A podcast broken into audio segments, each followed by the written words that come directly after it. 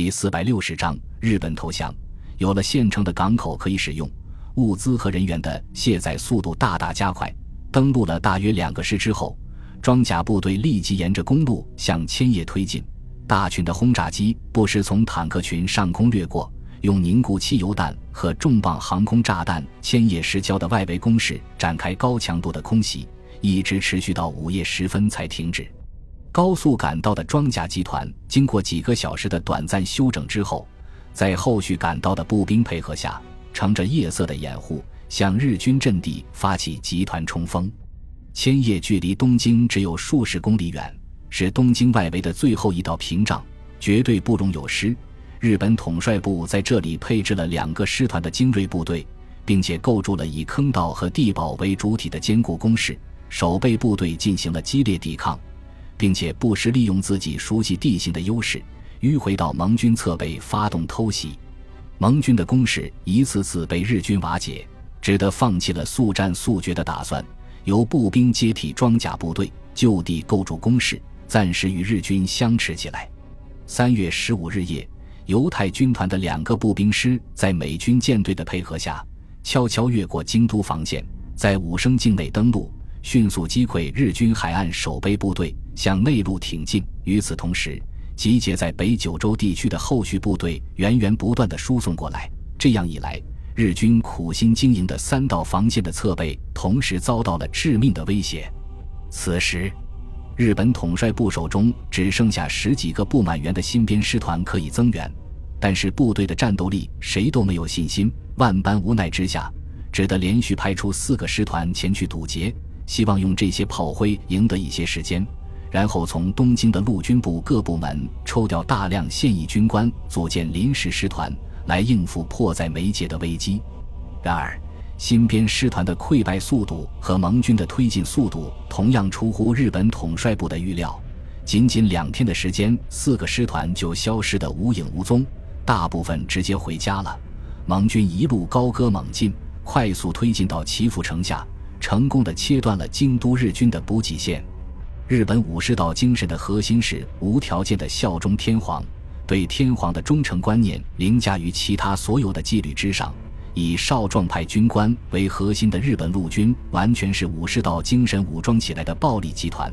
当他们后路被断，东京遭到威胁，天皇的生命安全也无法保障的时候，纷纷主动请求回师东京，造成日军内部军心浮动。再加上补给困难，盟军越来越猛烈的空地协同进攻，三条防线都随时面临崩溃的危险。然而，以孙百里为首的中国战区司令部没有给日本统帅部留下太多的考虑时间。三月二十日，中美两国空军出动了一千多架远程重型轰炸机，把五千多吨凝固汽油弹投掷在东京市区内。用浓烟和烈火把这里变成了人间炼狱，数以万计的东京市民在大火中失去了性命。紧接着，从冲绳、九州四国和航空母舰上起飞的两千余架中程轰炸机再次对东京市区进行地毯式轰炸。日军重点防护的皇宫和明治天皇的神宫也在烈焰中轰然倒塌，裕仁天皇和十几名宫内大臣同时变成失去了住所。只得在大批警卫的护送下，紧急疏散到郊外的防空洞内。接下来的几天时间内，盟军的轰炸机群继续不分昼夜地对东京进行空袭，直到把这个东方都市彻底从地图上抹去，才开始对关东地区的其他城市进行轰炸。空袭的强度和力度都达到了最高点，一个个城市在冲天而起的烈火中化为灰烬。前所未有的猛烈空袭，首先击垮了国民义勇队的心理防线。日本统帅部好不容易征集起来的百余万预备队，在几天的时间内就逃散一空，只剩下作为部队骨干的现役军官。紧接着，鹿岛防线上两个新编师团在恐慌情绪的感染下，主动放弃阵地，大踏步后退，把近卫师团的两翼暴露出来。为了避免落入盟军的包围。近卫师团之后匆忙后撤，盟军打蛇棍上，穷追猛打，一直追到东京郊外的日军既设阵地才停住脚步。这样一来，千叶的日军后路受到威胁，只得后退。然而，日军刚刚撤出坚固的工事，就遭到盟军地面炮火的猛烈轰击，装甲部队乘机高速挺进，发动凶猛进攻。日军很快就溃不成军，留下漫山遍野的尸体之后，没命地向东京逃窜。失败的情绪如同瘟疫一样在日军中间蔓延，逃兵的比例急剧上升，连精锐云集的京都防线也不能避免。日军只得逐步收缩防线，来消除兵力不足带来的不利影响。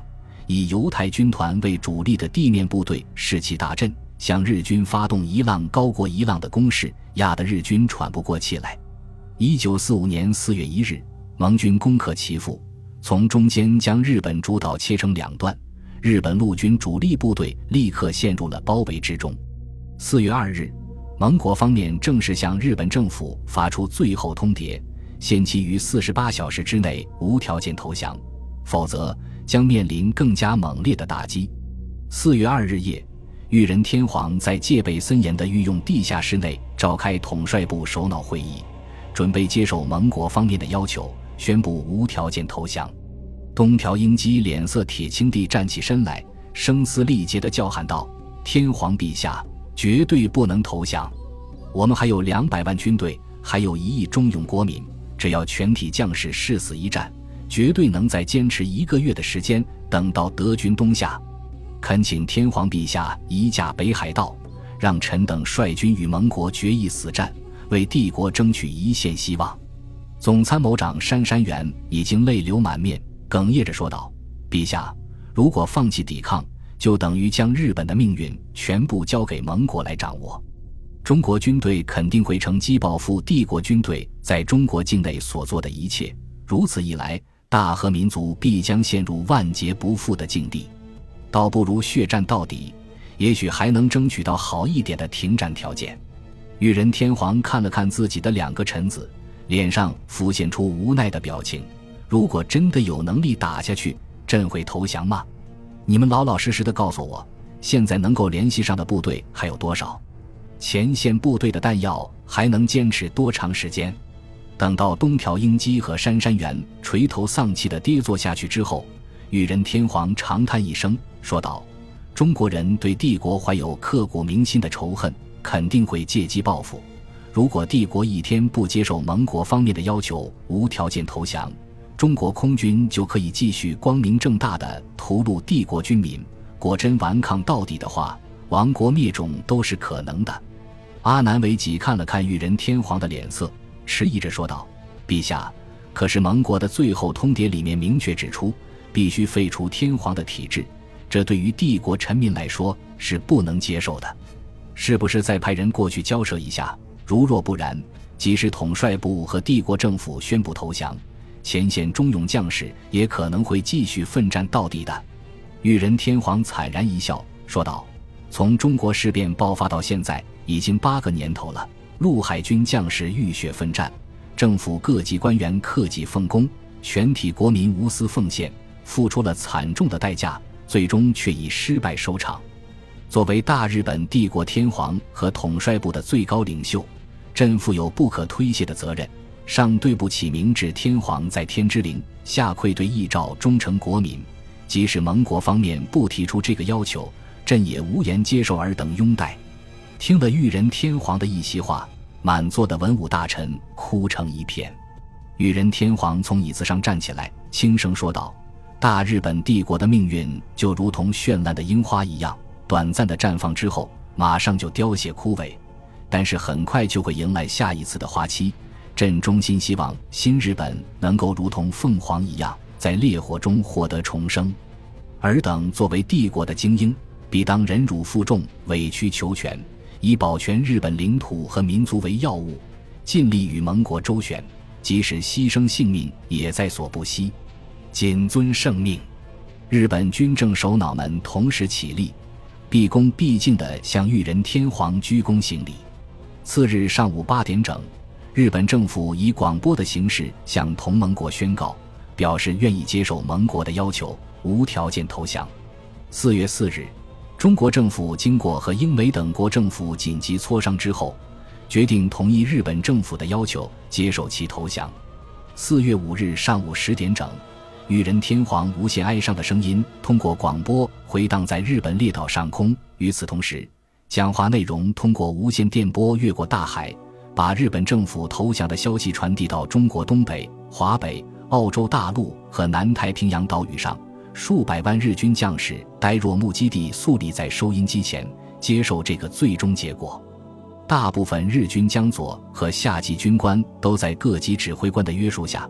平静地接受了投降的命令，但是少部分顽固的死硬分子不惜用切腹自杀来表示自己的愤慨。